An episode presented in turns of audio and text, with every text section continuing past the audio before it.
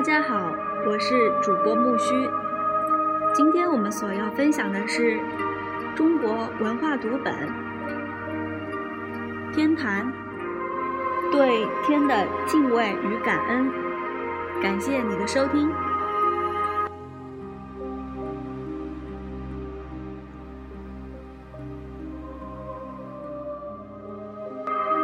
北京的天坛建于明代永乐年间，与紫禁城差不多是同时完工，一四二零年。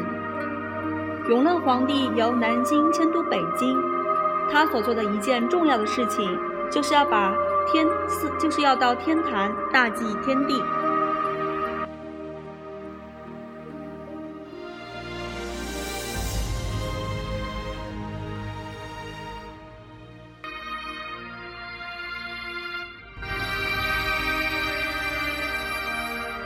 这座祭坛自建造至今，经历了约六百年的风雨。如今，它还静卧在北京的南城。这个占地面积比紫禁城大四倍的庞大庙宇群，以它独有的魅力吸引着四方之人。这座祭坛不仅风景绝佳，而且体现了中国人天地和谐的追求。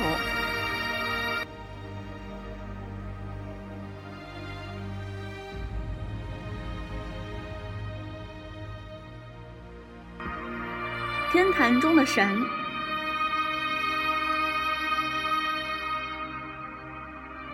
天坛的祭祀活动一般每年两次，一次在春季，一次在冬季。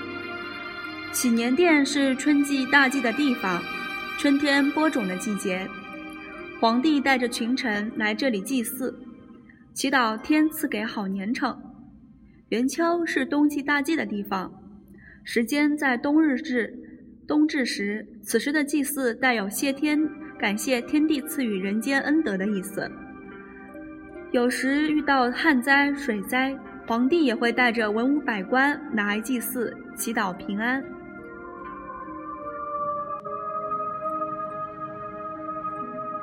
天坛是帝王祭天的地方，一般百姓是不能够在此祭祀的。但是天坛表达的对天的敬畏与感恩的思想，却不仅仅属于帝王，它凝结的是中国人对天崇拜的观念。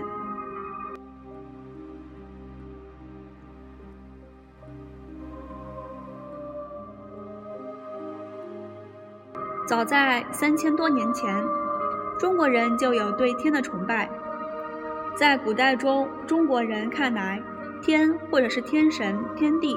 是控制着大地上一切事物的主宰力量，人的祸福、自然的收收成等等，都受到这种神秘力量的控制。天只崇尚善行，如果大地上出现了自然灾害，往往被看成是天对人间做错事儿的一种警告、警示，提醒人要修正。古代中国人遇到祸害的时候，往往说这是老天的惩罚。清朝光绪皇帝登基的第二年，天坛大火，祈年殿被完全烧掉。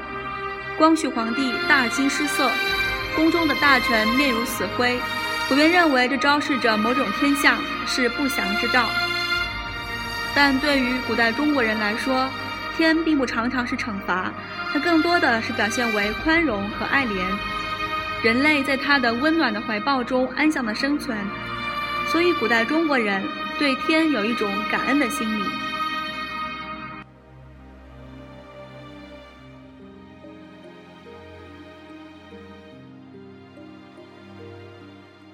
中国人所祭祀的天与基督教的上帝有很大的不同，它不是一个人的一个人格神，或祭祀的天。被祭祀的天虽然保留着神性，但同时更是大自然的象征。中国人从来没有将天偶像化，与其说中国人将天看成是一个神灵，倒不如说中国人更偏重于将天看作一种化生万物的自然力量。在中国文化的发展过程中，对天敬畏的思想一直没有改变，但天神崇拜了宗教性的一面日渐淡化。哲学家、思想家更愿意将天看作是生生不息的创造的源泉。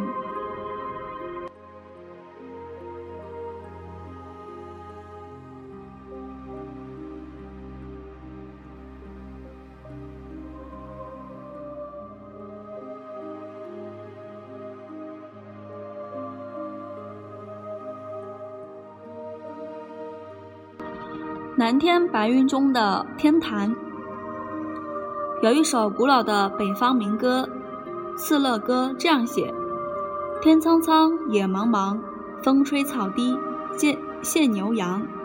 在这广袤的天地间，有无边的绿色世界。绿色的世界里，清风徐徐，牛羊成群，人们安宁的生活。它反映了中国人的一个梦想。在大自然的怀抱中休养生息、和谐成长。中国人说“苍天”，意思是蓝色的天。这个蓝色的天幕，引起人们无限的遐想，也激荡起人们崇尚的心情、崇敬的心情。蓝色意味着静谧、幽深、神秘，虽然不可把握，但却有无限的美。天虽然在遥远的苍穹，但却是这世界上一切创造的动力。天给人与万物以生命，滋育的大地。耕耘播雨，大地上的一切都沐浴在天的圣洁的光辉中。天就是创造生命的源泉。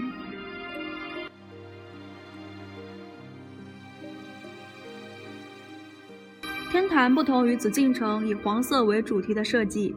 而是以蓝色为主色，正反映了这样的思想：祈年殿、黄穹与屋顶的琉璃瓦都是蓝色的，就是四周的墙墙壁上都以蓝色的琉璃为主调。进入天坛，就进入了一个蓝色的世界。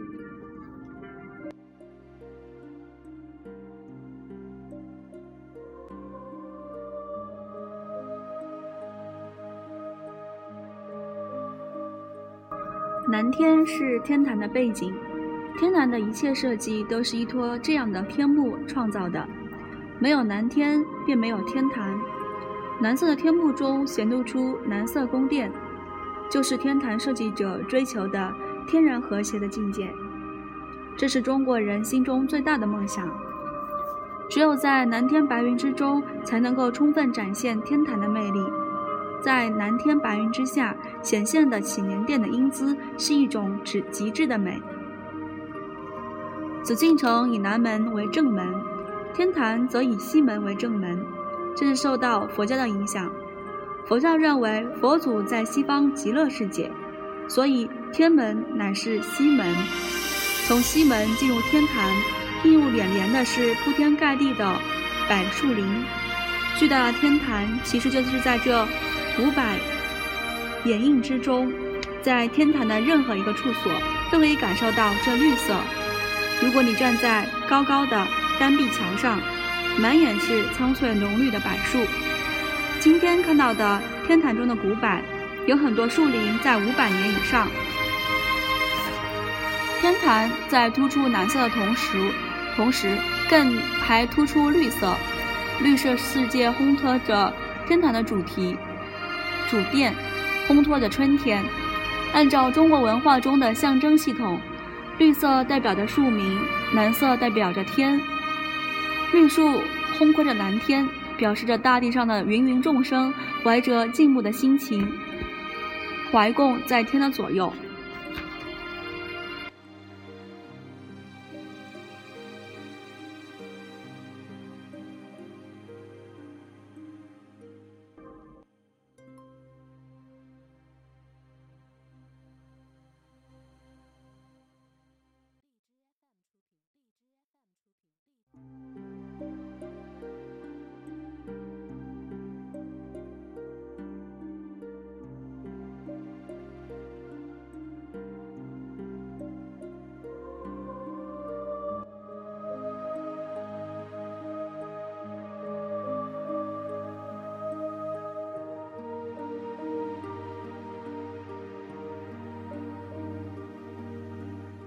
敬畏自然。天坛通过巧妙的设计，突出了这一建筑群的神性，寄予着敬畏自然的思想。天坛是一个靠近天的地方，细心的观察者一定会注意到天坛的收缩性结构。这种结构使人仰望上天，并感觉上自己在通向上天。圆丘坛的坛面呈圆形，共分成三层。无论你从哪个门门石级而上，你都会感到这是一个不断被收缩的圆形世界。三层汉白玉台阶下最下一层，按照中国人的计量方法为二十一丈，中间一层为十五丈。而最上一层为九丈，到了圆丘坛的平面，经过一层一层的扇形分布的爱青石石板，收缩到中间的一个圆石，那就是所谓的天心石。古代中国人认为那里是天的心脏。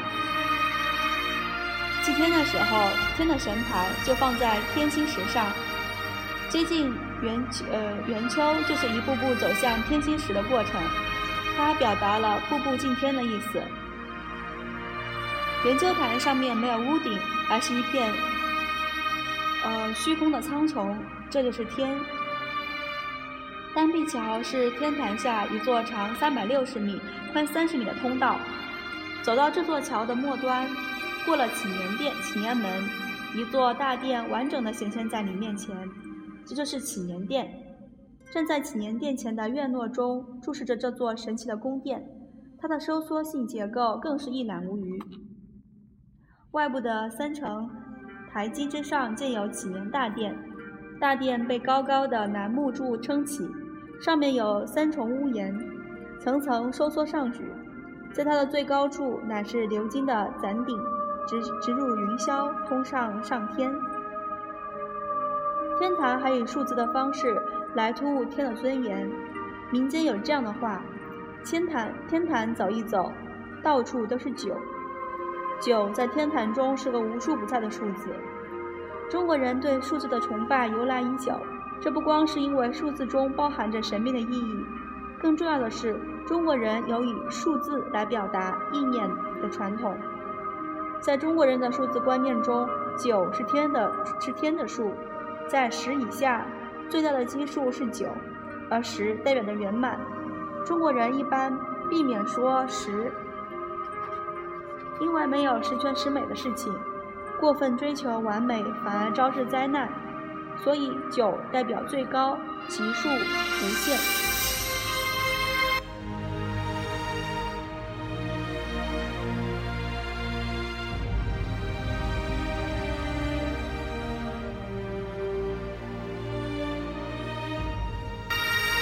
圆丘坛是以天心石居中，向外是九层石板，呈扇形展开。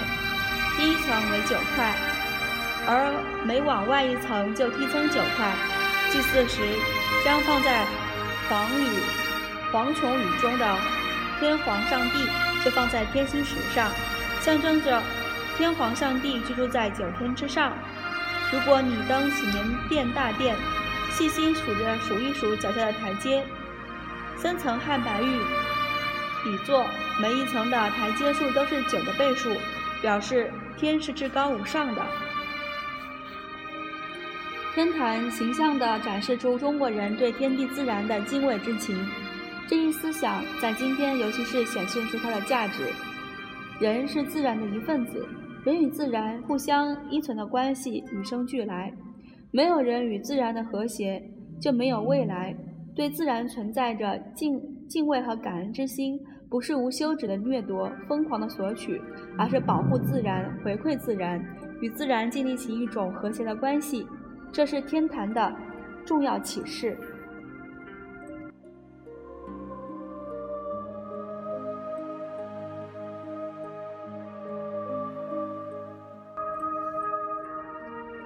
祈求百姓安康。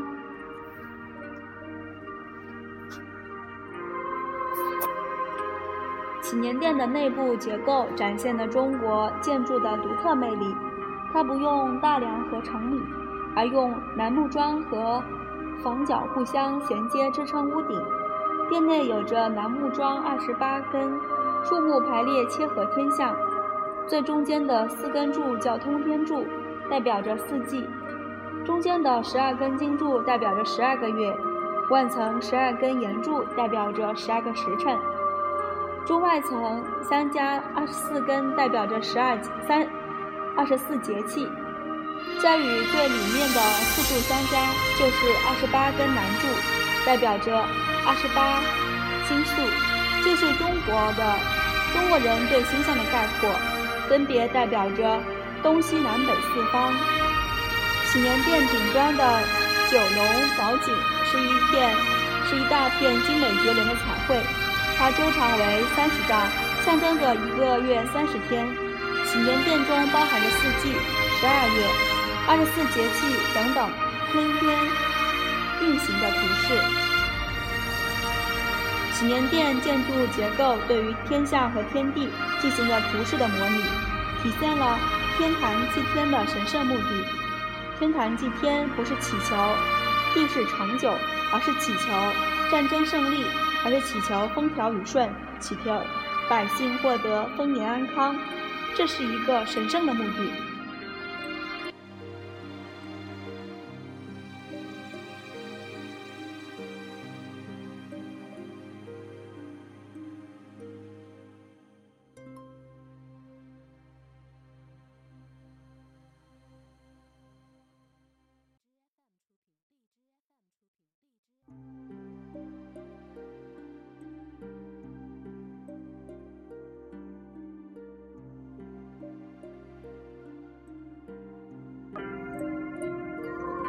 人与天的交融，在中国人的心目中，天是亲切的。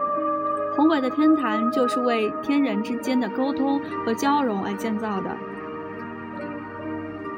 引起人们的浓厚兴趣的是天坛声学现象，其实就是想象中的天人交流的模拟。圆丘中心的天心石被视为天所居之位，站在天心石上说话，那是一种贴近天心脏的呼唤。你会听到声音从脚下升起，像从四周返回，宏大的声音在这个模拟的天国中回响。那回声似乎是天在对你说话。我们知道这是声学现象，声音沿着光滑的台面向外传播，遇到圆周上等距离的模挡板，迅速返回，和原声汇集在一起，形成重音汇聚的效果。天坛著名的三英石，也是出于天人交流的精妙设计。在黄琼雨殿的石板路上，由北向南的三块石叫做三英石。在黄琼雨行有面对三英石的殿门敞开，而且附近没有障碍物的情况下，站在第一块石板上击掌，可以听到第二声回响；在第二块石板上击掌，可以听到两声回响。在第三块石板上击打，可以听到三声回响。这块石板又被称为三才石，象征着天地人冥冥之中的气会。这也是一种声学现象，因为黄琼宇下边的地板和殿门以及殿内神龛上面的殿顶形成了一条直面三角形的斜边。站在三英石上说话，声音可以沿着斜线直接传入殿内。碰到圆顶、电壁和圆顶后，再返回到殿殿外。由于声波传递距离不同，所以才会听到这次数不同的回声。在天坛黄琼雨内游览的时候，你会发现常常有人站在墙边，对着墙一个人说话，而从远处的墙边传来回音的声音，听到了，这就是所谓的回音壁。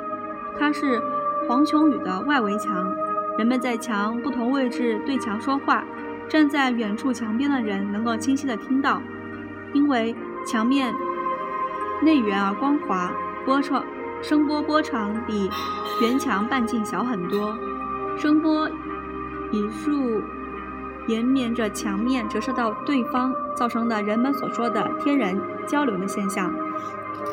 来到天坛，登高一望，满脸绿林，可以看到很远很远。在这样的雄伟和远大之中，忽然感到人的渺小。其实，天坛并非证明着天的伟大和人的渺小，更不是让人匍匐在苍苍天之下诚惶诚恐。天坛是让你感受到融入天地中的乐趣。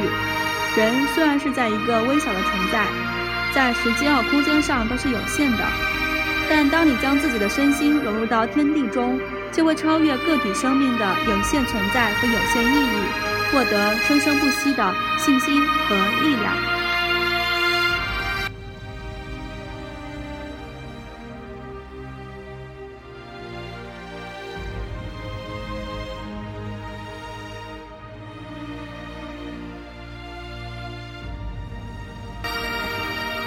所分享的天坛，对天的敬畏与感恩，天坛中的神，蓝天白云中的天坛，敬畏自然，祈求百姓安康，人与天的交融。就分享到这儿了，下一期我们所要期待的是中国传统文化中的生态意识。感谢你的收听，我是主播木须。如果你欣赏这个电台，欢迎订阅我的微信公众号“木须会”，让我们期待下期更新吧，拜拜。